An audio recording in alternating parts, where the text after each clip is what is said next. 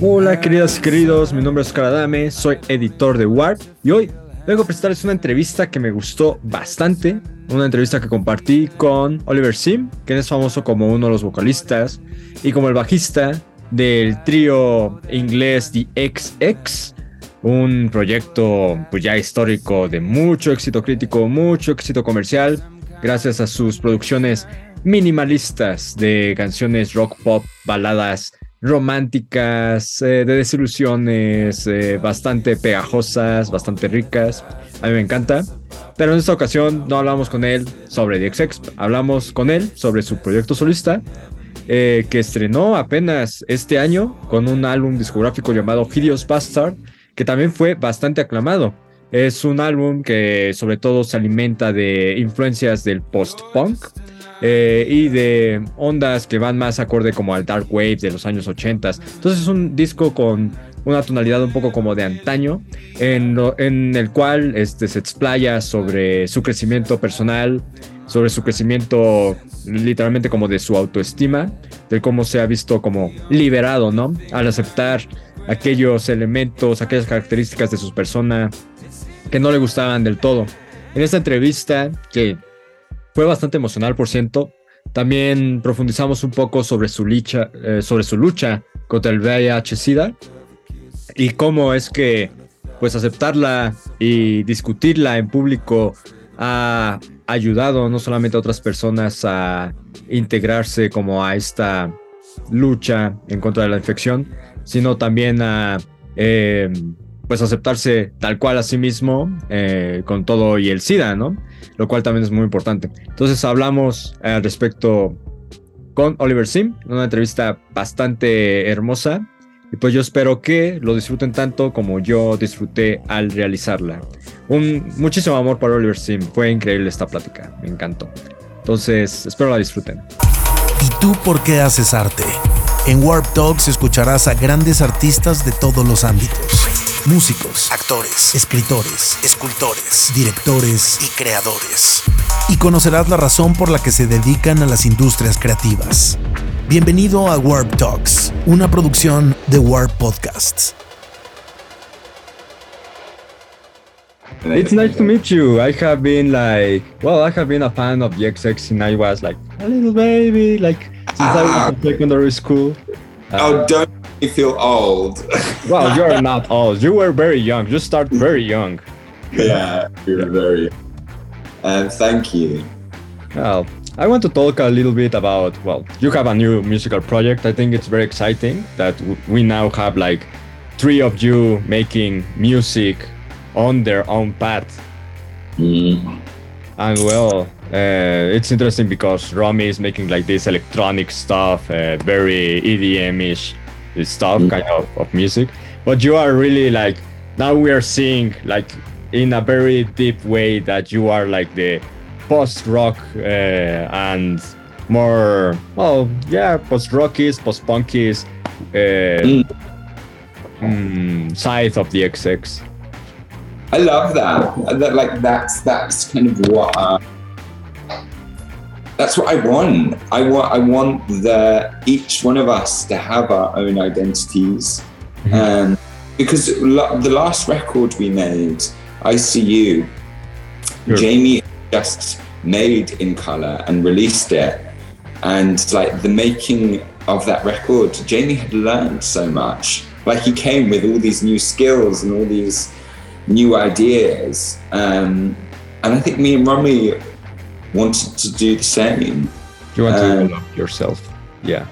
Uh, like this is very much in my head for the band. Like I'm still a part of the XX. I'm a part of one of my favorite bands with my two best friends. Mm-hmm. Uh, but I, to kind of be a better member of the band, I need to learn some stuff. Um, and that kind of was my thinking. And I, I want us to have our own identities. Um, yeah. Do you think that you, well, can come up now, like right now, and tell me what you have learned from making this new solo music? Or you need to continue your path? I think I'm there. I'm still like I've only put out a few songs. Like the album is not out. I've already learned so much. Like I've, I have a lot more. I feel a lot more self-assured, and I kind of trust my own ideas more. Um, and I've learned that I can collaborate in different ways, um, and I can I can sing in different ways. I can. Um, because every the band has such a strong it might we have such a strong dna we have like a sound we have a way of working um, which i am which i love and it's fun to work in that way but it's nice to leave that behind Sure. and try out different things like in the band we everything we record has to be played live so there isn't much like experimenting with like layering vocals or um, layering our instruments too much, but um, I've done a lot of that. Um, so uh, yeah, it's been good. yeah, it's more difficult to make more layered music in a way. I I think because well, you need to think more deep into maybe what sounds, what instrument could add something to the to the song, right? Yeah, yeah. Um, I definitely, I, I, I, yeah. I think that the XX have like a very uh, particular aesthetic and a very particular sound since your beginnings, and I want to know like maybe if you have felt constricted by following that aesthetic, that sound in that world building in some way. in in the beginning, I knew I couldn't. The XX only happens when it's the three of us. Mhm. Uh, I knew I couldn't recreate that on my own, uh, Sure. and I didn't want to try. Um, so, in the beginning, I had like a crisis. I was like, "Who the fuck am I? If I'm not one third of the XX, like, who am I? What do I sound like? How do I work?" uh, which was so scary. But then I started to look at it like, actually, I can try anything. Like, I'm not, I'm not bound to anything. I could, the, every the world is my oyster, which suddenly became a very fun thing. Sure. Um, but in the beginning, I was terrified. Um, but I just started trying stuff, new stuff, and kind of fell into um, what the record sounds like because I started to realize there was like a common thread in what I was doing, and there were, there were parts of the XX that are still that are a part of me uh, and like sensibilities, but um, everything I do is a mistake. I'll, I'll be honest, like everything.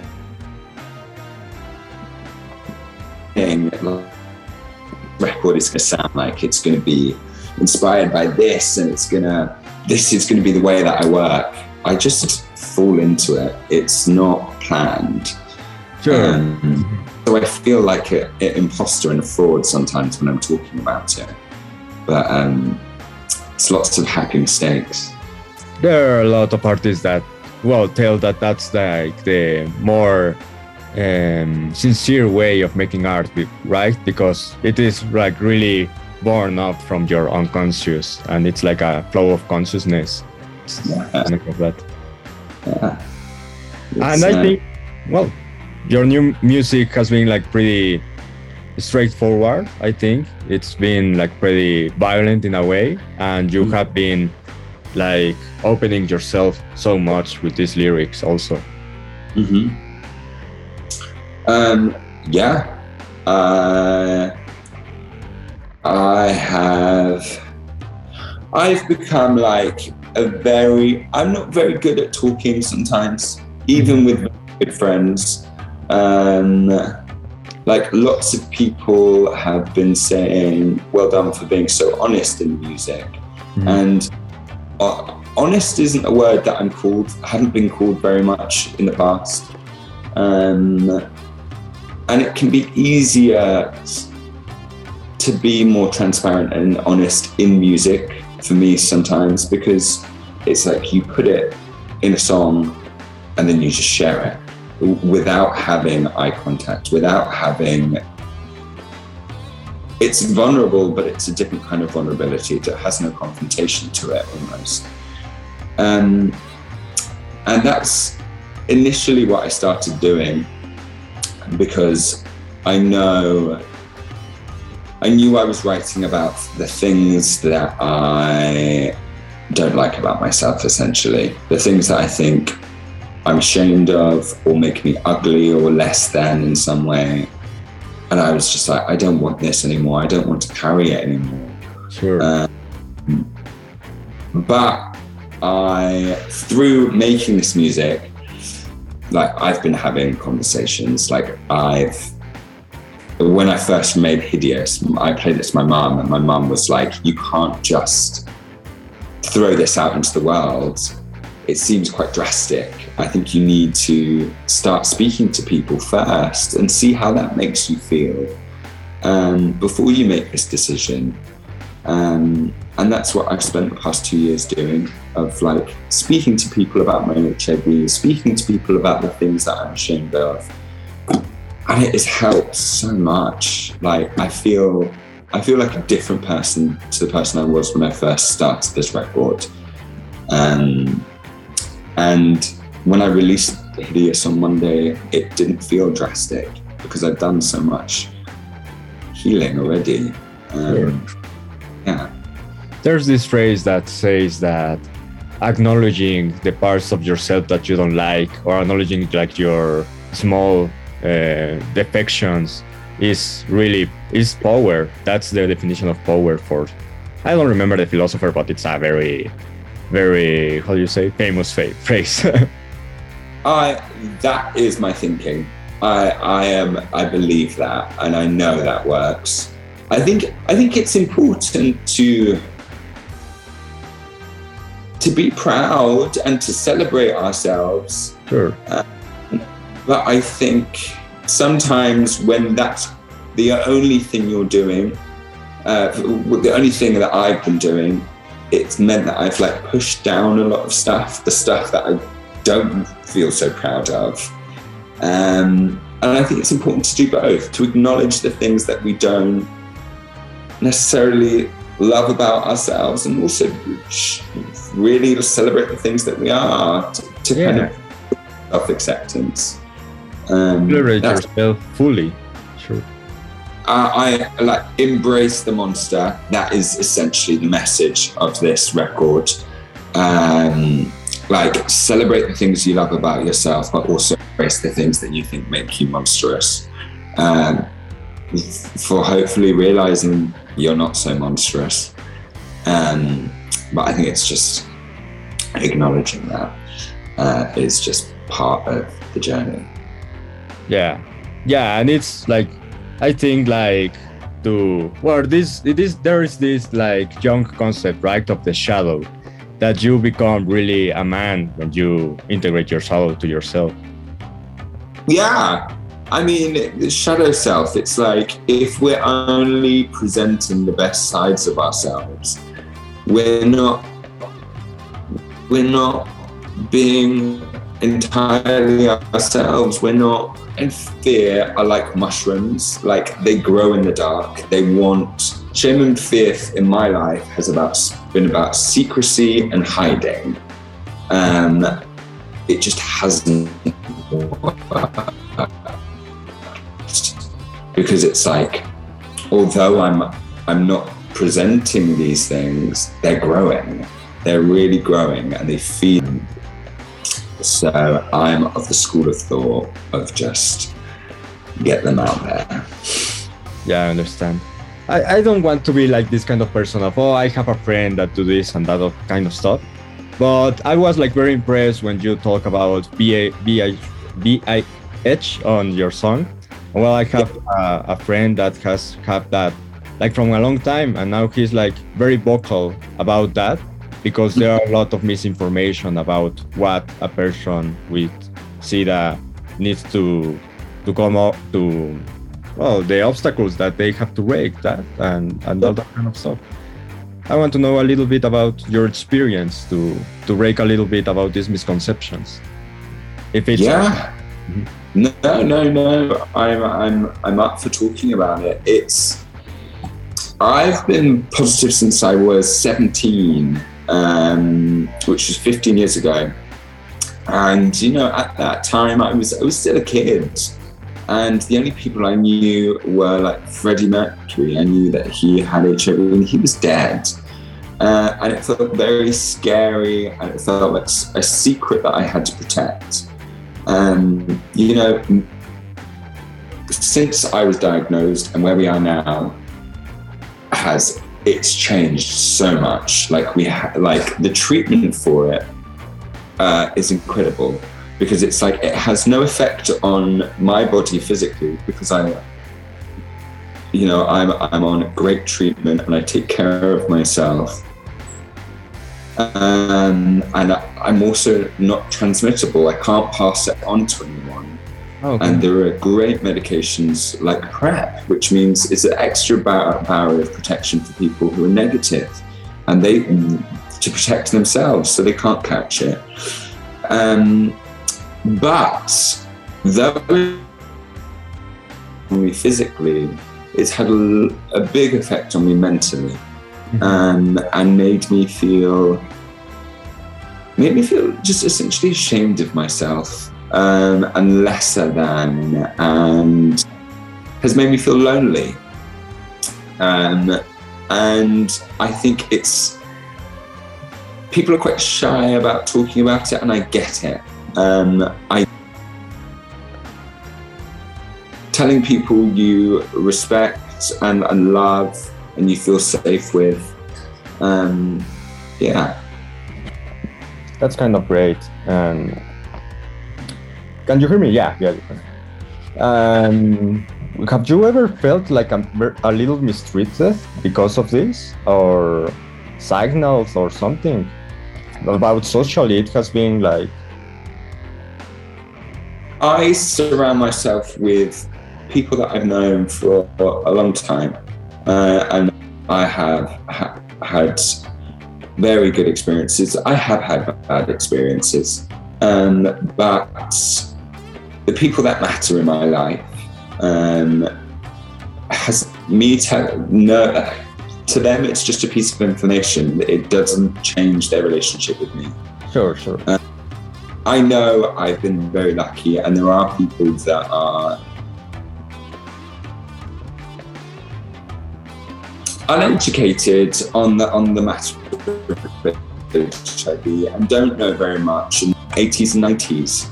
Um, but um, a lot of what I've been doing has been this assuming in the past, assuming that if this person knew, they would feel a certain way, they would reject me in some way or think less of me. Um, but the experiences that I've had in the past few years of telling people that maybe didn't know before that people in my life have only been really, really good and loving. Sure. Um, but that is, I have been very fortunate in that way. Yeah, and you're you're broke free, right? You can now tell everyone, and now you can be like, Hmm? oh, not need to hide in a way. And I definitely feel a lot freer than I did. I feel like a different person to the person that kind of started this record. Um, I'm in a very different, I'm in different, very different headspace. I feel a lot freer with myself. I feel I have a lot more self acceptance. Um, and my relationships in my life are infinitely better. Um, so I've done a lot of healing through Hideous Bastard. That's great. Well, I think that's going to be everything, Oliver. It was really nice to talk to you. I really love this interview, and well, I hope to listen to the full record very soon. I I, Yeah. I think it's going to be very very good. I'm, I'm very happy about like this openness, and it's it's difficult I think to get an artist to talk so much about themselves without being ashamed. Well, thank you very much. That that that means a lot, and it's been really nice speaking to you too. And that's Um, what Larry is about. So you are a real artist. Ah, thank you. I'm also also an idiot. Um, just just to like balance the scales. Um, you know, it's, it's not good to self-inflate myself too much. Yeah, yeah, I understand that. Send you a big hug. Have a good day. Thank you. ¿Y tú por qué haces arte? En Warp Talks escucharás a grandes artistas de todos los ámbitos. Músicos, actores, escritores, escultores, directores y creadores. Y conocerás la razón por la que se dedican a las industrias creativas. Bienvenido a Warp Talks, una producción de Warp Podcasts.